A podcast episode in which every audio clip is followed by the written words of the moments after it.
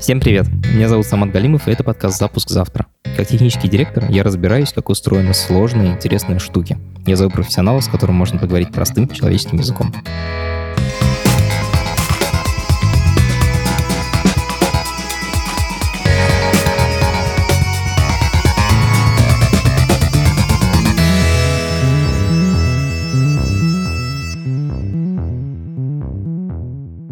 Сегодня нашему подкасту исполняется год. Это для меня очень важно, потому что мне трудно делать одну и ту же работу долго. А тут каждую неделю мы записываем подкаст. И я хочу поблагодарить вас, дорогие слушатели, потому что если бы не вы, не ваши подписки, прослушивания и комментарии, я бы не сумел это сделать. А это для меня очень важно. Во-вторых, я хочу поблагодарить команду подкаста. Их работа, может быть, не так заметна, но если бы ни редакторы, ни продюсеры, ни звукорежиссеры, то слушать это было бы совершенно невозможно. Спасибо вам большое. В прошлом эпизоде мы разбирались, как устроиться в компанию Funk, Facebook, Apple, Google и вот эти все. Одним из моих собеседников был Витя Милованов. Мой университетский товарищ сначала работал в Microsoft, а потом в Амазоне. И в ходе нашего разговора Витя упомянул, что его жена Оля работает сейчас в Фейсбуке над очками виртуальной реальности Oculus. Меня это дико поразило. Ты говорил, что Оля устроилась в Facebook. И она работает сейчас в Oculus. Oculus — это вот, э, VR. До этого она работала в Microsoft в HoloLens. HoloLens. О, господи, в HoloLens! Вообще, возможно, тебе стоит с ней отдельное интервью провести. Обязательно. Дело в том, что Oculus Facebook и HoloLens Microsoft — это два главных проекта в области виртуальной и дополненной реальности. И Оля успела поработать в обоих. Это дико круто. Оля согласилась дать нам интервью, так что сегодня мы говорим о виртуальной реальности. Это подкаст студии «Либо-либо», и мы его делаем вместе с партнером, с сервисом онлайн-образования Яндекс Практикум. У Практикума есть курсы по разработке, по анализу данных, по веб-дизайну и по английскому языку. Если вы хотите освоить цифровую профессию, переходите на сайт Яндекс Практикум и учитесь. Привет, меня зовут Ольга Милованова, и я программист в Facebook подразделении Oculus, и сейчас работаю над Identity. Вау. Перед тем, как начнем записываться, скажи, о чем ты можешь говорить, а о чем нет. Я не могу говорить конкретно о вещах, над которыми я, скорее всего, сама буду лично работать, моя команда, но я уже нахожусь в области индустрии AR-VR несколько лет, и я могу говорить об индустрии, о трендах, о том, что делают другие компании, в целом, куда все движется. Окей. Okay. Сколько лет ты, получается, уже работаешь с VR? С 2017 то есть три с половиной года. Мне кажется, в этой индустрии это уже довольно много. Да, согласна. Я уже чувствую себя ветераном. Можешь для моей мамы объяснить, что такое VR? Виртуальная реальность — это технология, которая позволяет создавать картинки, которые мозгом воспринимаются как реальные, но при этом эти картинки являются сгенерированными. Причем, что самое интересное, виртуальная реальность существует с начала или с конца XIX века, но картинки были статические. Не менялись очки, ну, не сильно менялись очки. Mm-hmm. Менялся способ а, создания этих картинок. То есть сейчас, когда у нас компьютеры становятся быстрее, сильнее и могут рендерить, и могут создавать более красивые, более сложные сцены. Mm-hmm. И вот как раз, когда мы эти сцены показываем глазам, и при этом закрываем весь остальной мир вокруг. Получается, что человек как будто видит другой мир, как будто телепортируется туда. И вот это мы называем виртуальной реальностью. Как вообще вот это 3D-зрение работает? Это на самом деле наша эволюционная характеристика, потому что у нас глаза находятся на каком-то расстоянии друг от друга.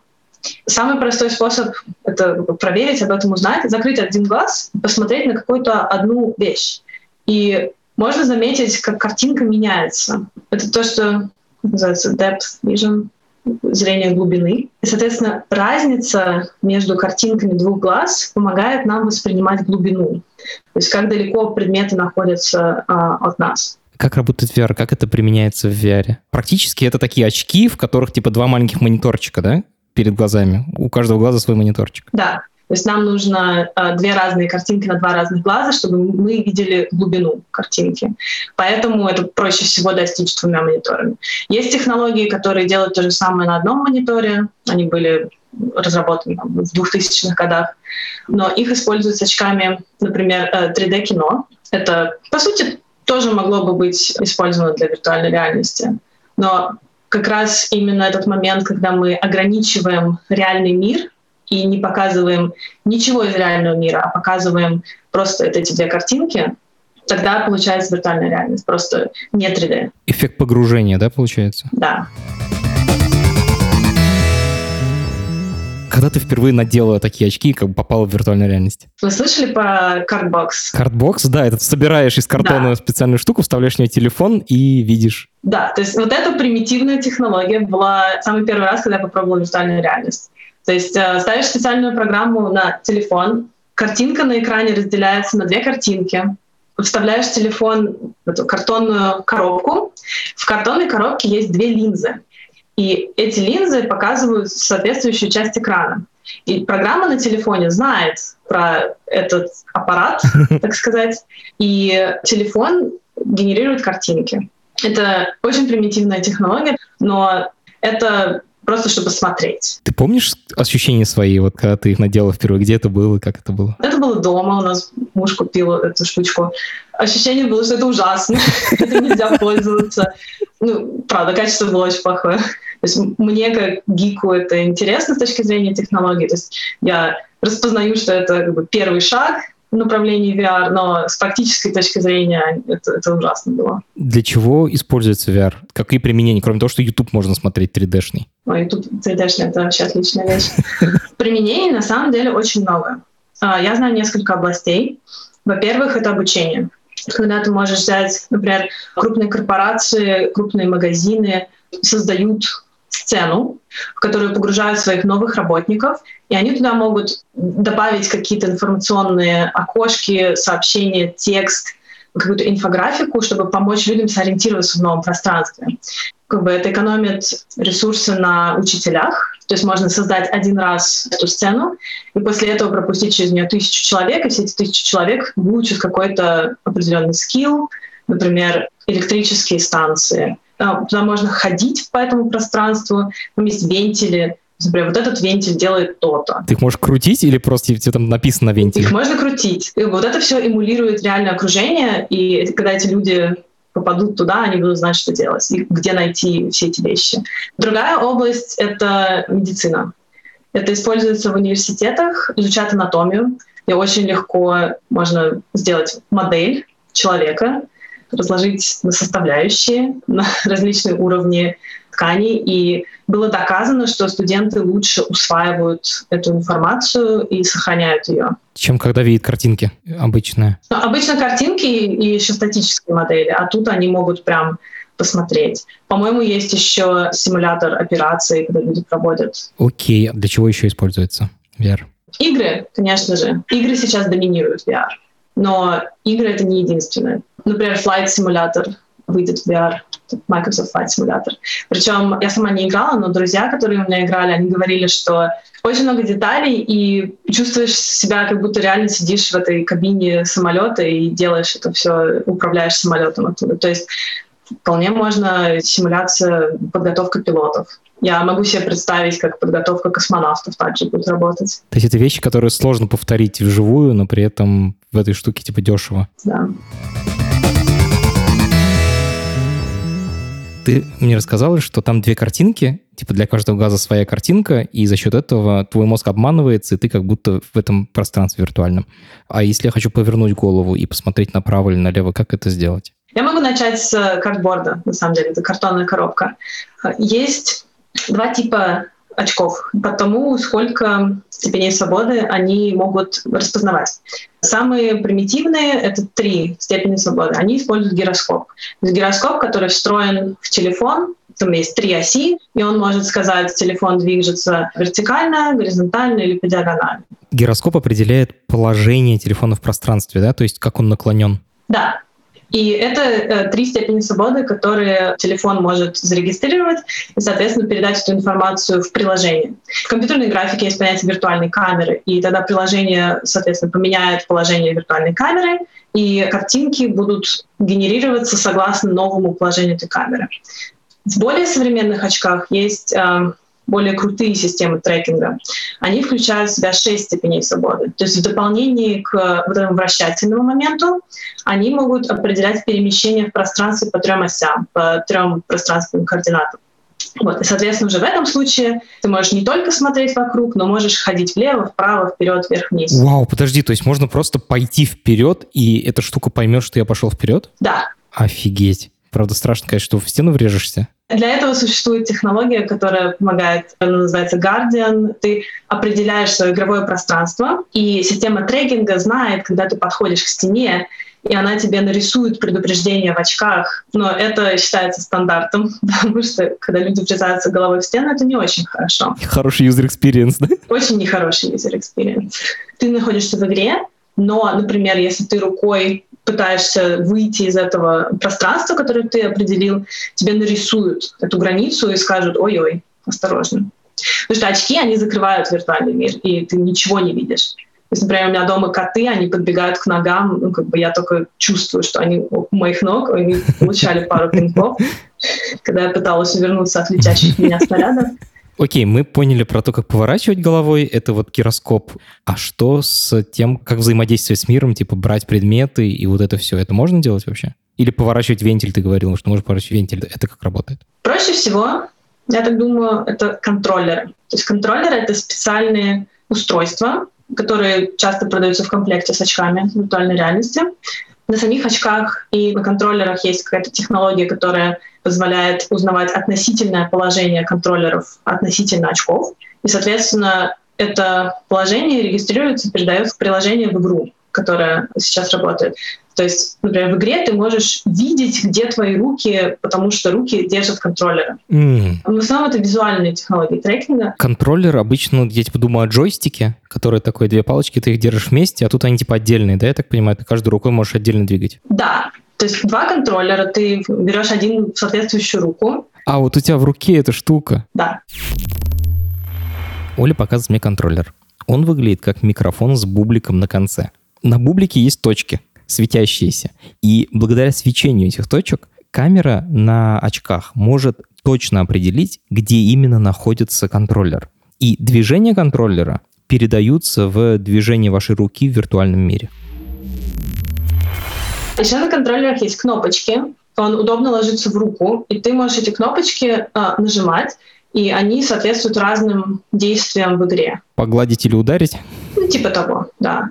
Более современные технологии, сейчас, когда у нас скорости вычислительные продолжают расти, устройства уже могут руки считывать. То есть, например, если у тебя нет контроллера, можешь просто выставить вот так руку, и очки ее увидят. Офигеть! И ты, типа, сжимаешь пальцы, у тебя в виртуальной реальности тоже сжимаются пальцы? Да-да-да, прям все, все пальцы, там вот несколько суставов, и они все эти суставы, позицию суставов могут э, трекать. Да.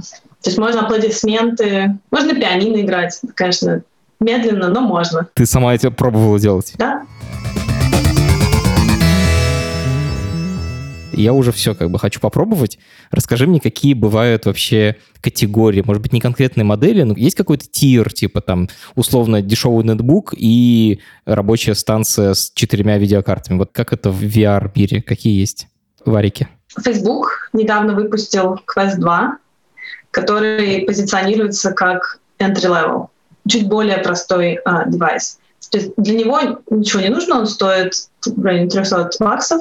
Ты его покупаешь, ты его надеваешь, ты в VR. Все, профит. Вся мощность в нем уже заключена. Но он не может рендерить очень сложные сцены, потому что это мобильное устройство. Чем круче видеокарта, тем лучше. Соответственно, есть очки, которые подключаются к десктопу, большому компьютеру, и от того, что пользователь туда воткнет какую видеокарту, какие производительные мощности в этом компьютере, будет зависеть качество картинки, которую очки смогут показать. А очки к компьютеру подключаются по Wi-Fi или там такой шланг прям, как у водолазов? Шланг, да. Господи. Это обычно это шланг, потому что шланг быстрее всего передает информацию. И это на самом деле критично. Вы слышали про motion sickness, когда тебя тошнит. Ну, конечно. Да, потому что это связано с задержкой. Если ты пытаешься двигаться вперед в VR, чисто, например, нажимая на кнопочку, и твой персонаж бежит вперед, а ты не бежишь. Ты эту разницу ощущаешь в мозге, и оно может вызывать определенный дискомфорт. То есть так же, как на каруселях. Это такое же ощущение, что что-то не то.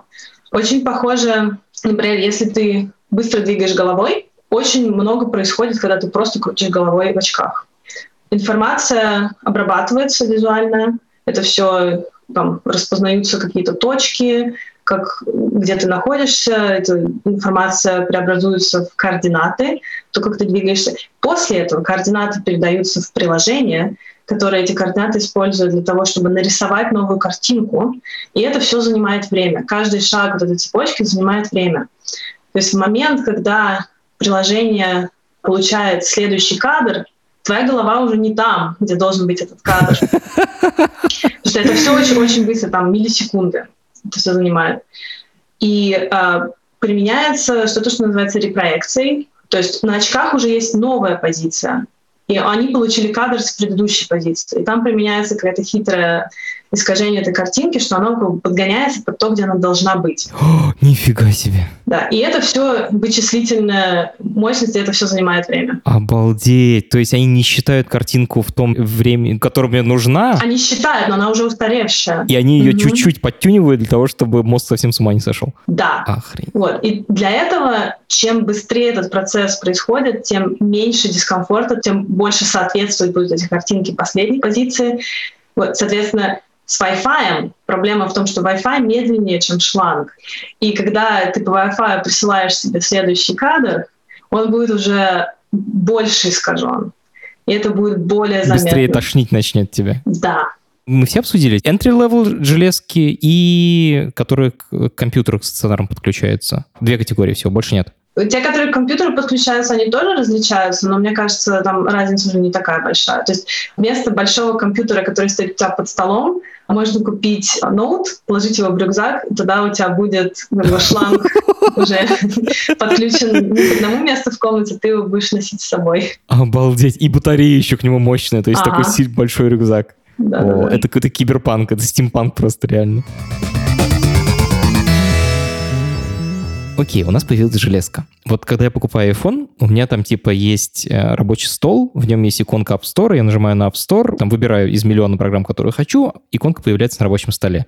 А когда я покупаю VR-штуку, как я с ней взаимодействую как пользователь? Обычно у всех VR-очков платформ есть э, понятие «дом». То есть это какое-то виртуальное пространство, где ты оказываешься в первый раз, когда ты запускаешь эту программу. Аналог рабочего стола, типа? Да. Только это уже не стол, не 2D, это пространство, это 3D. Там обычно есть возможность передвигаться. И точно так же есть какие-то приложения, которые заранее стоят. Обычно это браузер, доступ к файлам, какие-то такие базовые вещи. После этого, да, заходишь в магазин, покупаешь новые игры и играешь. А кто основные игроки на этом рынке? Вот просто если телефон покупать, я точно знаю, есть iPhone, Apple и Android и Google. А в VR это как? Там один общий App Store или у каждой платформы, у каждого производителя свой App Store и свои приложения? У каждого свой. А много их разных? Ну, как минимум несколько. Windows Mixed Reality, Oculus Quest платформы, Steam VR, у них э, тоже своя. Оля, производитель очков и платформы типа одно и то же. То есть не бывает такого, что железку делает одна компания, а софт для нее и вообще платформа другая, да? Бывает, бывает. То есть я знаю Microsoft, у них очки как раз э, VR они не делают, и это делают другие компании. В то время как Microsoft пишет э, как раз дом и платформу, все. Но у Facebook это одна и та же компания. Хорошо, мы с тобой обсудили, как это выглядит со стороны пользователя. А если я программист, мне насколько сложно? Вот, типа, для айфона я примерно понимаю. Покупаешь телефон, покупаешь MacBook, устанавливаешь Xcode, пишешь программку, она там легко запускается. А для VR насколько сложно начать программировать? Очень сложно. Почему? Потому что это, по сути, геймдев. То есть тебе нужно знание компьютерной графики, lower-level APIs и все такое, плюсы. Но производители осознают, что порог входа очень высокий и пытаются упростить это дело для разработчиков. То есть такие движки, например, как Unity и Unreal Engine, а, позволяют людям, которые знают, как создавать обычные приложения, обычные игры, могут пойти и сразу создать VR-игры. То есть этот процесс для них упрощен. А почему ты скажешь, что очень сложно? То есть это так же сложно, как делать игрушки? Или там есть еще добавлены какие-то проблемы даже для разработчиков видеоигр? А, добавленной проблемой будет пространство другое. То есть создание виртуальной реальности, оно чуть-чуть отличается от просто игр. Например, если ты привык ну, бы, в VASD двигать персонажа по двум... На клавиатуре на нажимать да. вперед, назад, лево, вправо. Да, ты можешь делать точно так же в VR, но тебе нужно учесть специфику среды. Потому что у людей уже нет мышки, у людей есть контроллеры, и у них есть руки, которые двигаются везде вокруг. И там просто больше движений, которые игрок может сделать в этой среде. И если разработчик игры сделает такую же игру, ну, просто стрелялку, как для 2D, то VR он будет неинтересный. То есть в VR э, появляется вот это новое ощущение присутствия, и когда ты хочешь потрогать вещи. И вот это все надо запрограммировать. Гораздо больше контента получается. Да, и взаимодействие с этим контентом другое. Обычно в играх там ты идешь, нажимаешь кнопку Е, у тебя открывается дверь. Да, наверное, в VR ты захочешь сделать, что человек идет, хватается за ручку двери, открывает ее, дверь открывается. О, господи, раньше можно было ручку вообще не делать, просто нарисовать, а теперь уже нужна реальная ручка. Да, да. В чем вообще нужно разбираться для того, чтобы э, начать заниматься VR? Если есть интерес, то особо не важно, откуда ты идешь, потому что очень много технологий уже существует. То есть, например, .NET-программисты Unity. Можно писать программы uh, в Unity, используя C-Sharp плюсы C++, это универсальный язык, большая часть, с этим можно очень далеко уйти. Мой бэкграунд — это компьютерная графика, вот, соответственно, 3D, а, стерео я в университете изучала. Я работаю как раз с тем, что вот рисуется для, для пользователя. Всегда есть позиция для data scientists, всегда есть uh, computer vision, распознавание, трекинг, даже с вебом, мне кажется, можно найти. Веб-VR, я думаю, будет хорошим местом, чтобы начать для людей, которые веб знают. И ты делаешь такие 3D-сайты? Да, да. А что, как вообще вебом пользоваться в VR? Удобно, нет? Так же. А скроллить как? Ты сейчас думаешь про плоский веб. А погоди, а бывает какой-то объемный веб? Да, веб-VR — это когда... Ты знаешь, какой веб-GL? Для мамы объяснить сейчас я попробую, ты меня поправишь.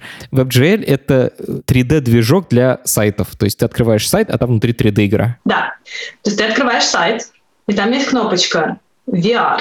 Ты нажимаешь VR, и вот этот 3D-движок в обычном плоском сайте 2D, он рисует 3D проекцию на плоскую поверхность, проекцию. И здесь есть хитрый вариант, когда ты пропускаешь эту проекцию и рисуешь 3D в 3D. Обычно ты видишь, видимо, в трехмерном пространстве типа виртуальный такой экран, Окно, в котором да. ты смотришь. А, а если ты нажмешь на эту штуку 3D, то ты попадаешь в комнату условно. Вот, вот проваливаешься внутри да, этого квадратика. Да. Охренеть. Как Алиса в зеркале, просто типа проваливаешься в эту штуку и попадаешь в другое пространство. Именно так. Оля, ты так, во-первых, походе так называешь, типа, это плоский веб. Я такой чувствую, блин, я просто динозавр, который пользуется, я только такой веб и знаю. Это первое. А второе, у тебя есть чувство, что ты пользуешься вещью, которой у большинства людей нет, и дух нового какой-то? Да, каждый день. Вот я ради него и пришла как бы в эту индустрию, то есть я до этого работала над какими-то скучнейшими вещами, я даже не помню, а потом мне сказали «Гололенс», я такая «да-да-да, ми-ми-ми-ми-ми» возьмите меня.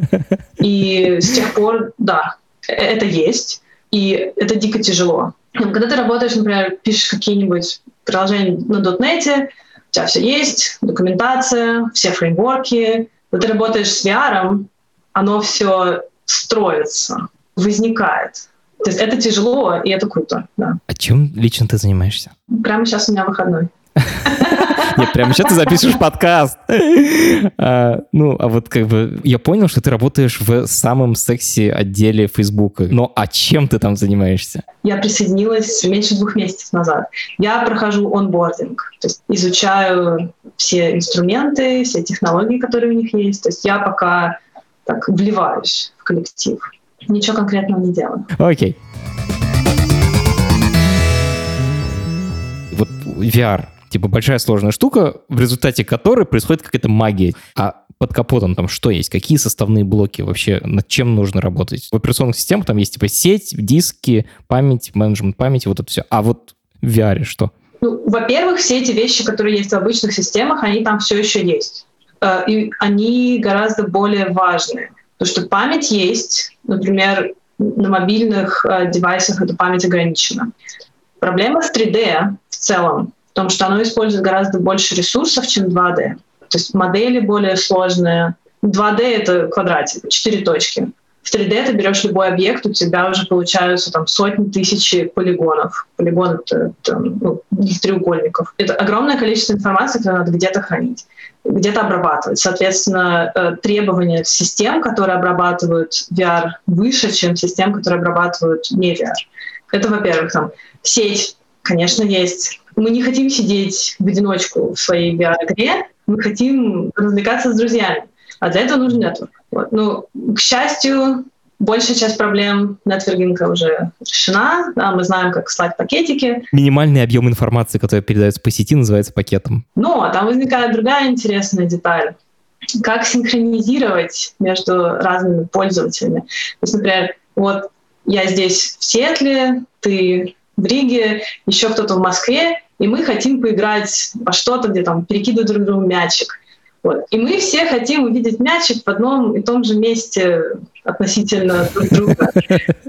И вот это время, которое пакеты занимают, чтобы долететь до Европы, 200 миллисекунд, это очень много. 200 миллисекунд — это больше 10 кадров. То есть у нас может быть задержка 10 кадров. И вот, вот эта проблема, которая еще не решена толком. Обалдеть. Вот. И так как бы на всех других уровнях этой системы. Я уже описала как очки видят. То есть на, на очках есть камеры, которые видят какую-то картинку. Они это используют для трекинга, соответственно, это все просчитывается. Это отдельные команды, которые над этим работают, улучшают как бы, точность, улучшают э, скорость, с которой это все рассчитывается. Например, распознавание пальцев, да? И вот это типа тоже, по, да. По картинке понять, какие у тебя пальцы. Угу. Да-да-да. И это все разные задачи. То есть посмотреть на твою комнату и посмотреть на твои пальцы — это разные задачи. И разные команды, типа. А, Соответственно, разработчики игр и приложений должны получить эту информацию. То есть это чисто soft-to-soft. Есть еще hard, то есть оборудование, которое мы используем, контроллеры, очки, нужны драйверы для этого, чтобы они работали тоже отдельные команды. Есть команды, которые непосредственно разрабатывают это оборудование, то есть строят на коленке, это все, все делают. Э, App Store, логин, наверное, тоже есть. Ну, типа базовый софт, которым все пользуются. Да, базовый софт. Когда ты запускаешь headset, он должен тебе что-то нарисовать. Туториал, например, когда новый пользователь покупает очки, они проходят через э, туториал, их учат пользоваться этим оборудованием. После этого они попадают в дом, в котором есть что-то, какие-то программы, которые, с которых пользователи могут начать, простое для использования. Различные настройки. Например, у людей разное расстояние между глазами, и как бы, очки автоматически это не, не распознают. И это можно задать, оно влияет тоже на комфорт. Реально это учитывается? Да, это важно.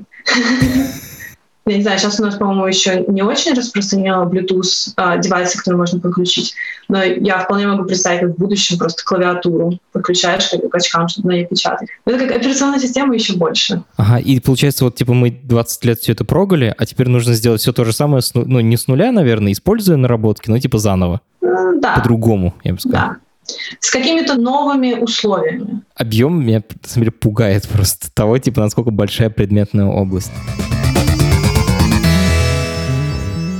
Если честно, я все-таки хочу понять, как ты попала в эту область. Типа, дико интересно, но непонятно, как бы, как вот первый шаг, как он у тебя произошел? Я уже была в Microsoft.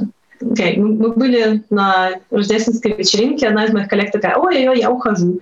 Я говорю, ой, куда ты уходишь? Она такая, Гололинзу. Я говорю, опа, я с тобой дружу. А, и я попросила ее меня зареферить. После этого я встретилась с несколькими менеджерами в этой команде. Мы поговорили, я говорю, ой, хочу VR, ой, это очень клево, ой, очень здорово. Э, и они такие, да, да, нам нужны люди. Я такая, окей, мы нашли друг друга, прекрасно. Обычно, когда переходишь из команды в команду, там, ну так, поболтал с кем-то и все. А тут меня заставили проходить полную цепочку интервью, то есть опять заново. Wow. Да, э, вопросы были, не могу сказать, что сложные, но они были связаны но уже больше с предметной областью, то есть больше графики. Там, один вопрос у меня был про Unity. Я, меня спрашивают, ты пользовался Unity? Я говорю, нет. Он такой, ну окей, ничего, C-Sharp знаешь? Знаю. Окей, погнали. То есть ты работал в Microsoft, твоя знакомая перешла в работу Гололинзу, и ты пошла за ней? Да. Я бы там и дальше оставалась, честно говоря. Просто я уже в Microsoft, как бы, это была моя единственная компания, в которой я работала, и я слышала хорошие вещи про Oculus, да и любопытно. Вот, и я туда ломилась. Facebook в этом смысле, мне кажется, сейчас доминирует рынок. Мне кажется, Facebook делает правильно. То есть они выпускают что-то такое доступное, простое, не запариваются, получают информацию о том, как люди пользуются этим, и они с этой информацией смогут развить эту технологию. А у Microsoft вот эта гололинза — это более дорогое устройство, да, в этом дело? Да.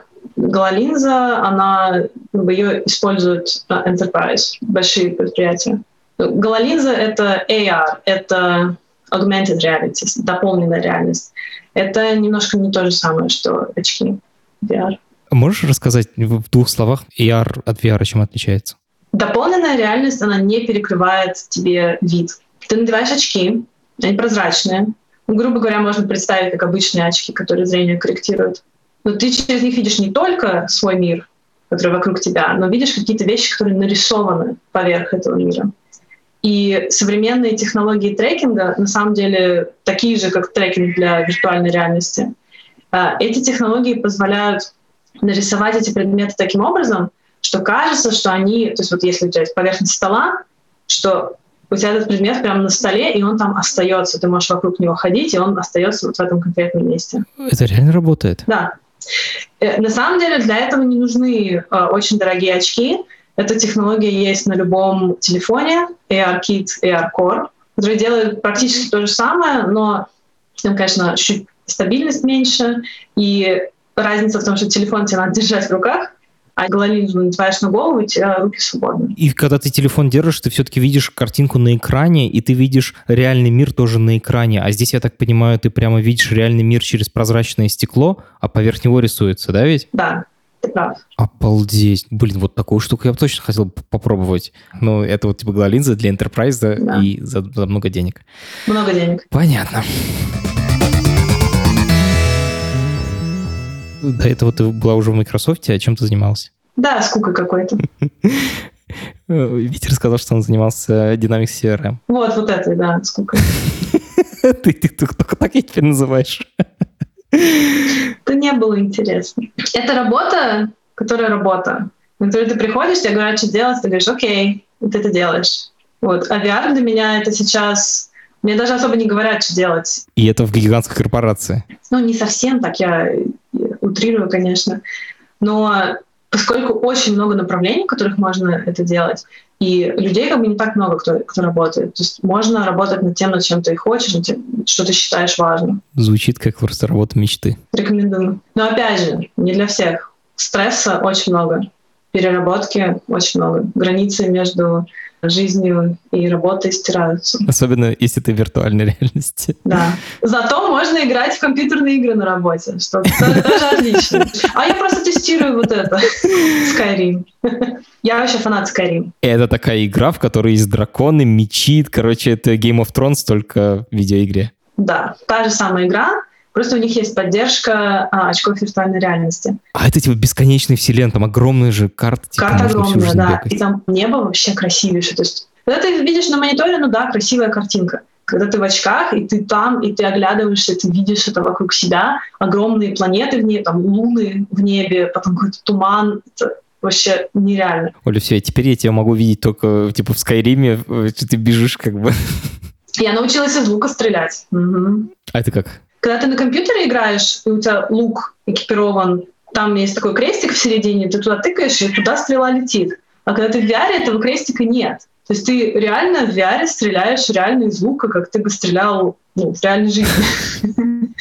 А, пришлось учиться. А, во всех этих играх есть станция, где там стоит цель на каком-то расстоянии, туда подходишь с луком, можешь пострелять. Когда ты играешь просто в 2D, это никогда не нужно. И вот это был первый раз, когда я воспользовалась э, такой станцией, чтобы просто научиться попадать в цель. Охренеть. И ты прямо раздвигаешь руки, типа, и выпускаешь... Да, ты держишь контроллеры, нажимаешь кнопочку, что, типа, зажимаешь стрелу, и двигаешь, да, и стреляешь потом. И оно достаточно чувствительное, то есть как реально, тебе нужно выровнять это все. Офигеть. Назови еще две любимые игры в VR. Если кто-то не пробовал Суперход, это офигенно. Эта игра для VR просто идеально подходит. То есть в нее интересно играть и на 2D, но в VR она просто вау. Это там, где лава везде, и нужно прыгать по кочкам, да? А, нет, суперход — это белый фон и красная фигурка человека.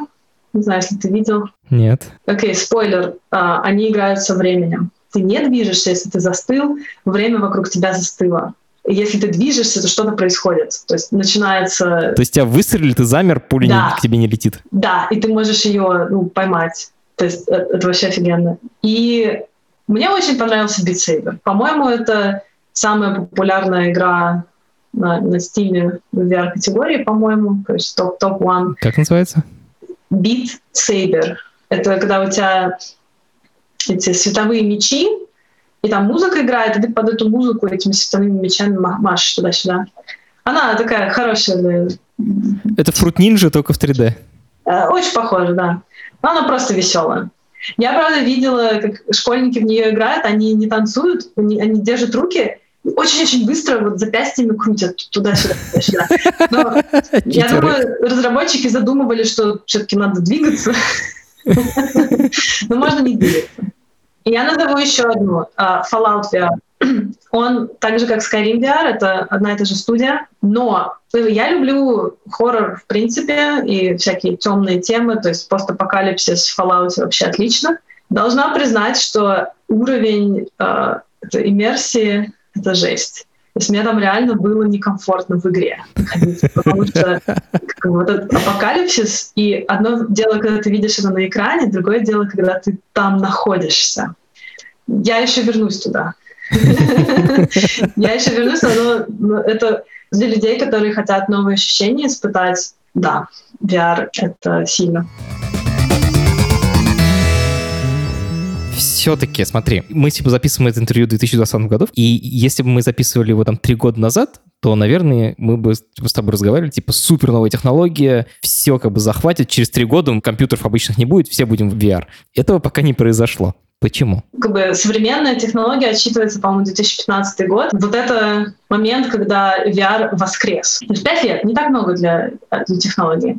И почему не завоевала? Во-первых, все-таки дискомфорт он еще присутствует. То есть не все люди могут делать все, что хотят в VR. Во-вторых, недостаточно контента.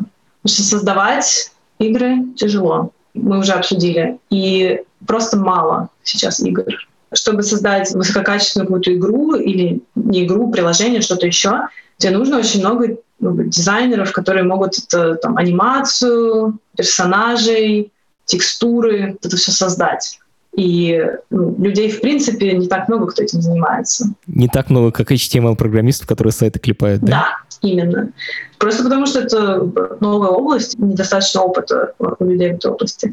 Ну окей, допустим, ты нашел этих людей, людям тоже кушать надо, тебе надо им платить, нет гарантии, что ты продашь то, что ты сделаешь. Потому что сейчас зайти в библиотеку Steam и отфильтровать по VR, там ценник вообще приличный, то есть все игры там от 20 долларов. То есть это средняя цена выше, чем цена игр просто, потому что люди пытаются как-то окупить. Вот. И это все замедляет. Окей, это ладно, это мелочь. Не так много людей, у которых есть эти очки, потому что они стоят дорого. Само оборудование. То есть тебе нужно купить очки. Если очки подключаются к компьютеру, тебе нужен хороший компьютер с хорошей видеокартой, которая это все потянет.